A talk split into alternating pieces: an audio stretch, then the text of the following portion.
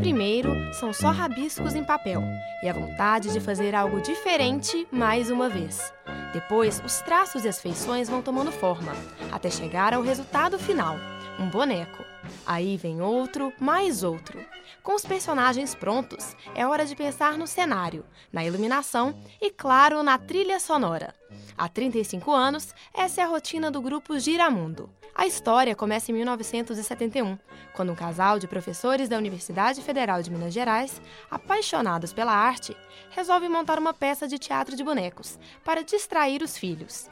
O texto escolhido é A Bela Adormecida, e a apresentação atrai a vizinhança do casal em Lagoa Santa. A simplicidade dos bonecos feitos de papel machê e cabo de vassoura encanta o público e um produtor cultural, que resolve colocar a Bela Adormecida em cartaz em um teatro da cidade. Assim, nasce um dos grupos de teatro de bonecos mais importantes e atuantes no Brasil, o Giramundo.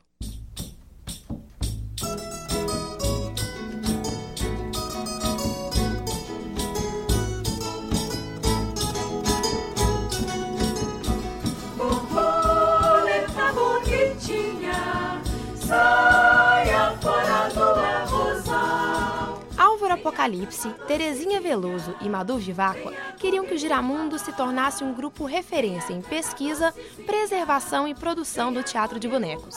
Para a funcionária Flávia Henriques, eles fizeram muito mais que isso. Sempre foram evoluindo em todos os aspectos da tecnologia de manipulação. Quando eles voltaram da França, eles já voltaram o bonequinho lá todo cheio.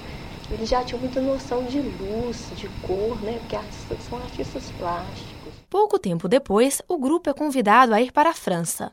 Lá, além de divulgar o trabalho, o Giramundo entra em contato com profissionais do teatro de bonecos e conhecem a escola de Cherleville, uma das maiores referências em teatro de bonecos do mundo. O período na França foi fundamental para o grupo por dois motivos. Primeiro, porque no Brasil a situação era complicada. Álvaro Apocalipse estava sendo perseguido pelo governo militar e segundo, porque foi a oportunidade que o Giramundo teve de se profissionalizar. Na volta ao Brasil, o Giramundo pôs em prática tudo o que havia aprendido com os grupos internacionais e procuraram mesclar a técnica com a criatividade brasileira.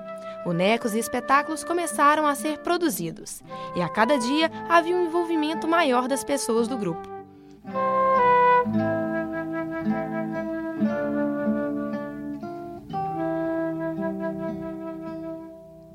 Em 1979, o Giramundo apresentou um dos espetáculos mais importantes até hoje, Cobra Norato.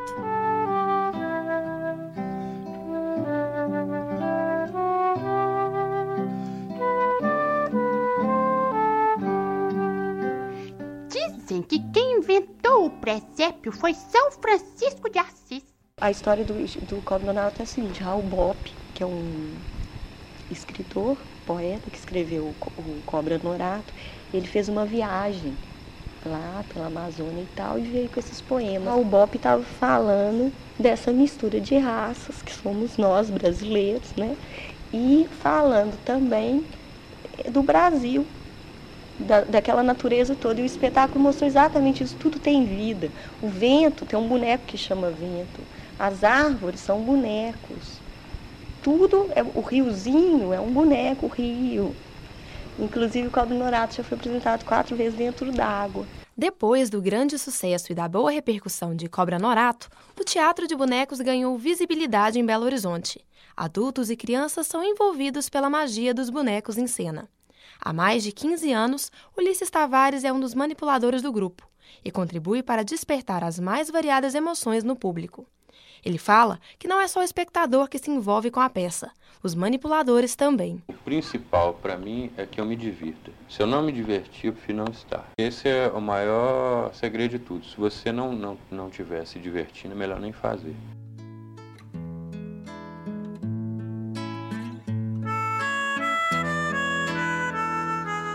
Se a perpétua cheira-se para o Giramundo, cada boneco representa uma obra de arte. cores, formas, feições e movimentos são observados com muito cuidado pelo grupo.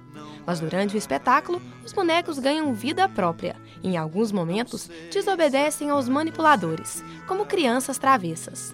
Mesmo depois de tanto tempo no grupo, Ulisses ainda se surpreende com movimentos que aprende com as pequenas criaturas. E os desafios da minha relação com o objeto que eu tenho na mão.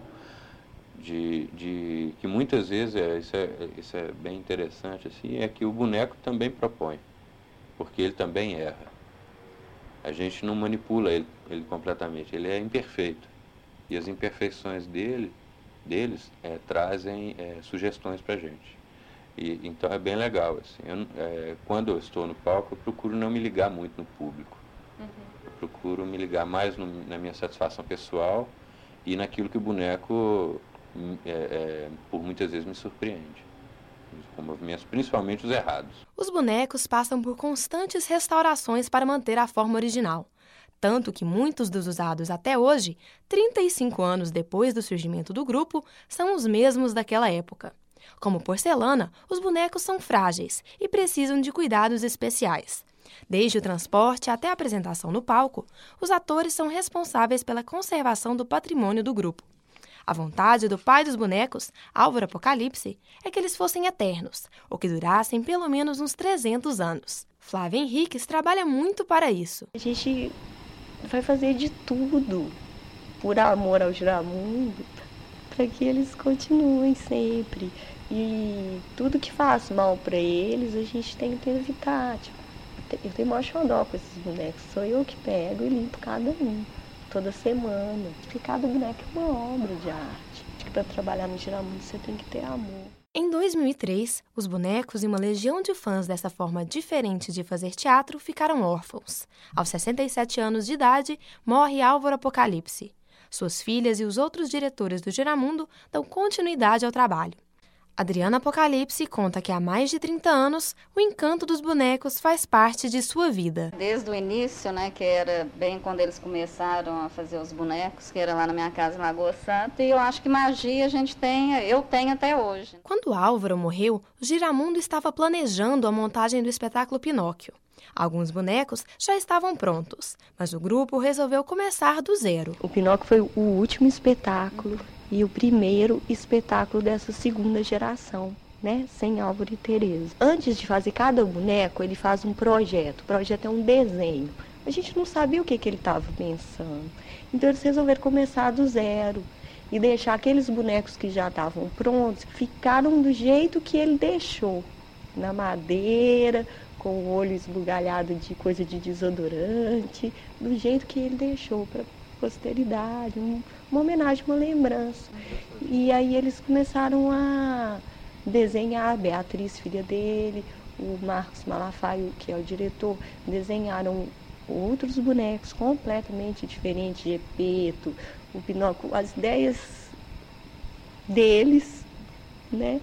E, e foi assim que surgiu o Pinóquio. Escreveram o texto, adaptaram o texto do Carlo Collodi, que é o original do Pinóquio que não é aquela historinha linda da Disney, não. E o Giramundo não para. O grupo roda o Brasil ensinando a arte do teatro de bonecos, para que cada vez mais as pessoas se encantem com essas criaturas. Em Belo Horizonte, o grupo criou um museu e uma escola para dar continuidade a um trabalho que começou com bonecos de papel machê e cabos de vassoura.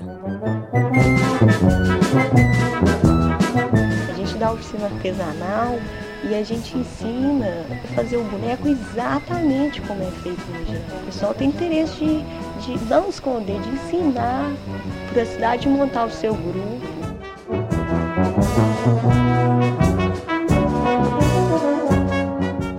Áudio documentário produzido pelos alunos de rádio jornalismo da PUC Minas Coração Eucarístico. Alana Roriz, Ana Luísa Soares, Gustavo Favila, Silvane Vieira e Tâmara Teixeira.